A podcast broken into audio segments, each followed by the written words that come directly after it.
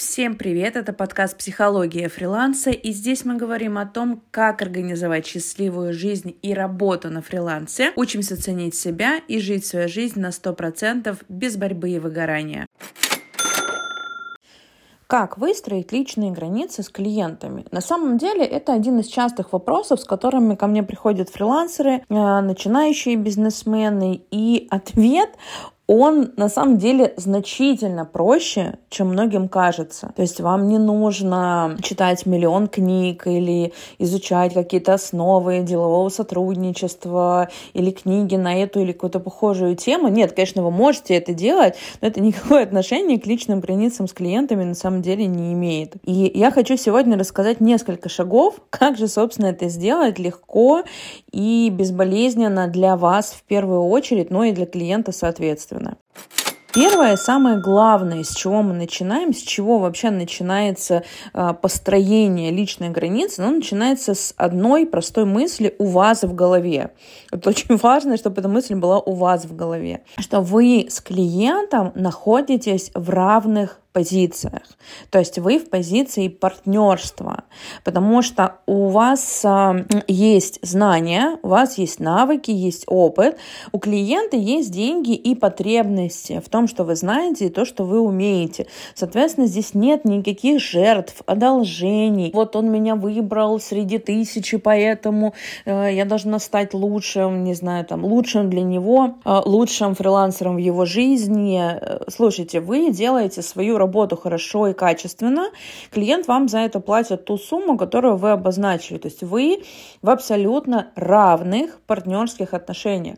И если этой мысли у вас нет, если вы считаете, что вы что-то должны клиенту или клиент вам что-то должен, должен кто-то под кого-то прогибаться, ублажать дополнительно, что-то делать бесплатно или кто-то должен переплачивать. Такого быть не должно. Если мы говорим про серьезный бизнес, а фриланс это про бизнес, и про серьезные отношения двух взрослых людей, то мы говорим про позицию партнерства и равенства. Если вы не можете в себе найти на смелости, уверенности в том, чтобы почувствовать себя равным с клиентом, то в любом случае дослушайте подкаст до конца, но задумайтесь над этим вопросом. И вот, возможно, литературу на эту тему вам стоит почитать.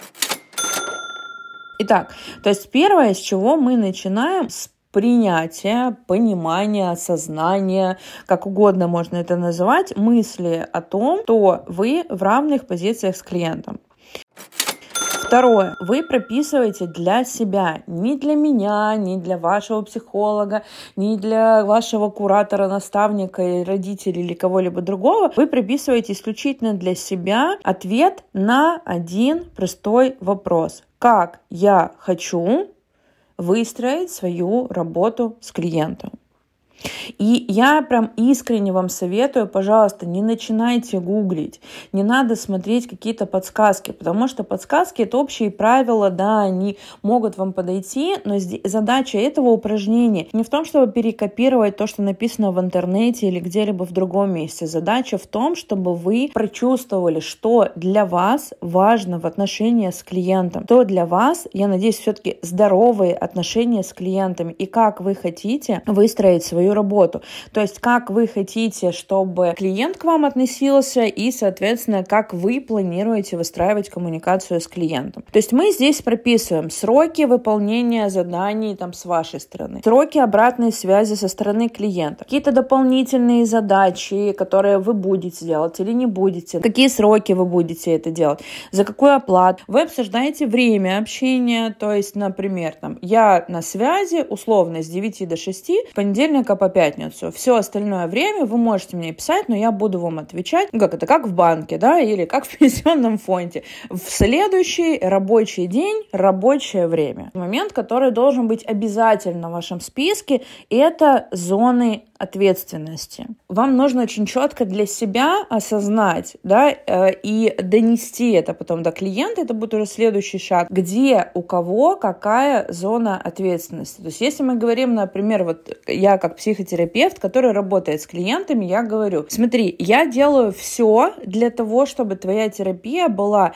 максимально комфортной для, для тебя, удобной, безопасной, доступной. Я сейчас не про стоимость. И, конечно же, результативной. То есть я продолжаю обучение, я внедряю разные технологии, упражнения, методы, домашние задания, схемы, графики. То есть я максимально делаю все со своей стороны. Это моя зона ответственности, постоянно развиваться и быть максимально включенной во время сессии. Что касается клиента, то он со своей стороны несет ответственность за то, что он начнет внедрять ту информацию, которую он узнал на сессии.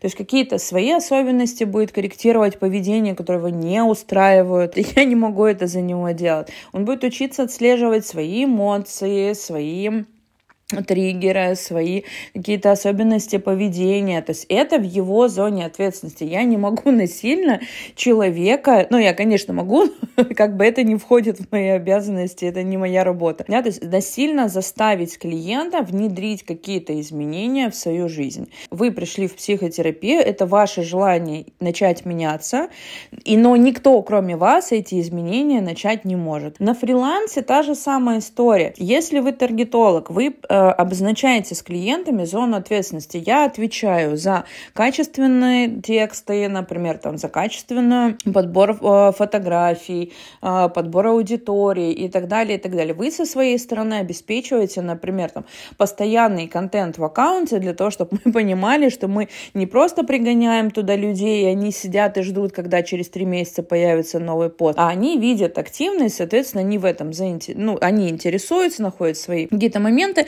какие-то триггеры для покупки и покупают, да, то есть у каждого есть свои зоны ответственности, это очень важно понимать.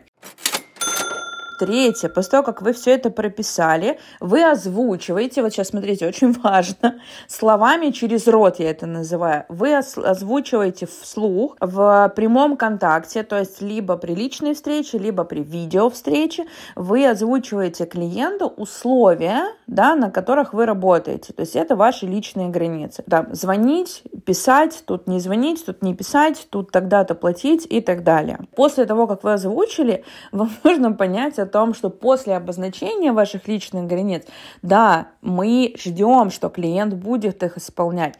Но первый человек, который подает пример того, что эти границы нельзя нарушать и что их нужно соблюдать, это вы.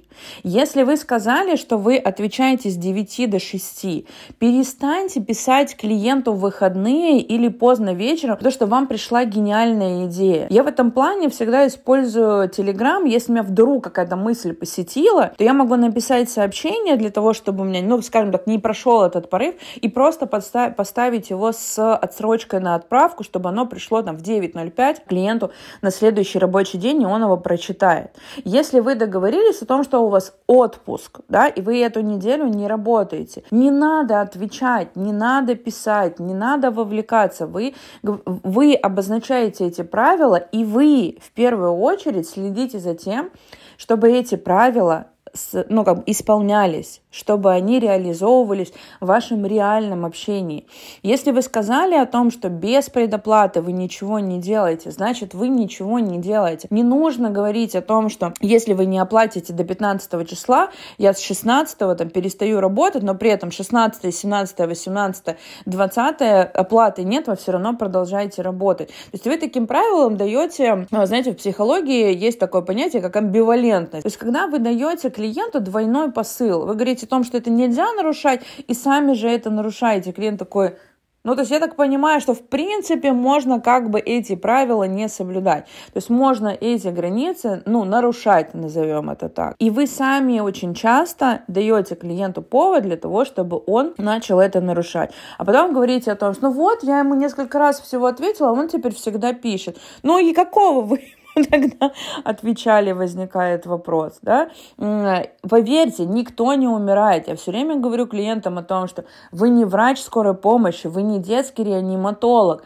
Нет ни одной задачи, которая вот, ну, требует вашего вмешательства в выходные дни, если вы все нормально с клиентом сделали заранее. Каждый выполнил свои обязательства, каждый сделал то, что ему нужно, и, соответственно, вы получаете результат. Вот и все. То есть нет никакой магии вот в этом модуле э, и никаких сложностей в том, чтобы выстраивать личные границы с клиентами. Первое, с чего вы начинаете, это вот два момента, это партнерство. В вашей голове оно должно сформироваться. И э, второе, вам нужно понять, не кому-то другому, а только вам нужно понять, как вы хотите или не хотите, чтобы были выстроены ваши отношения с клиентами. Э, дальше мы это обозначаем. Мы не ждем, что клиент включит дар предвидения, начнет гадать на кофейной гуще и поймет, как с вами можно и как с вами нельзя общаться. Э, ребят, мы все взрослые, вот серьезно, все взрослые люди. Если вам 18 плюс, все, вы уже как бы взрослый человек с юридической, ну и физической, собственно, точки зрения тоже. Поэтому выключаем дар предвидения, додумывания, вот это ожиданий каких-то, произносите все вслух. Если вы не обозначили эти границы, клиент не обязан их соблюдать. Вот это очень важно. Потому что ждать, что... Ну, это же норма приличия. Слушайте, у всех разные нормы приличия, все работают по-разному. Если вы это не обозначили, ожидать то, что клиент додумается, э, можно, но затея так себе, как бы с точки зрения продуктивности.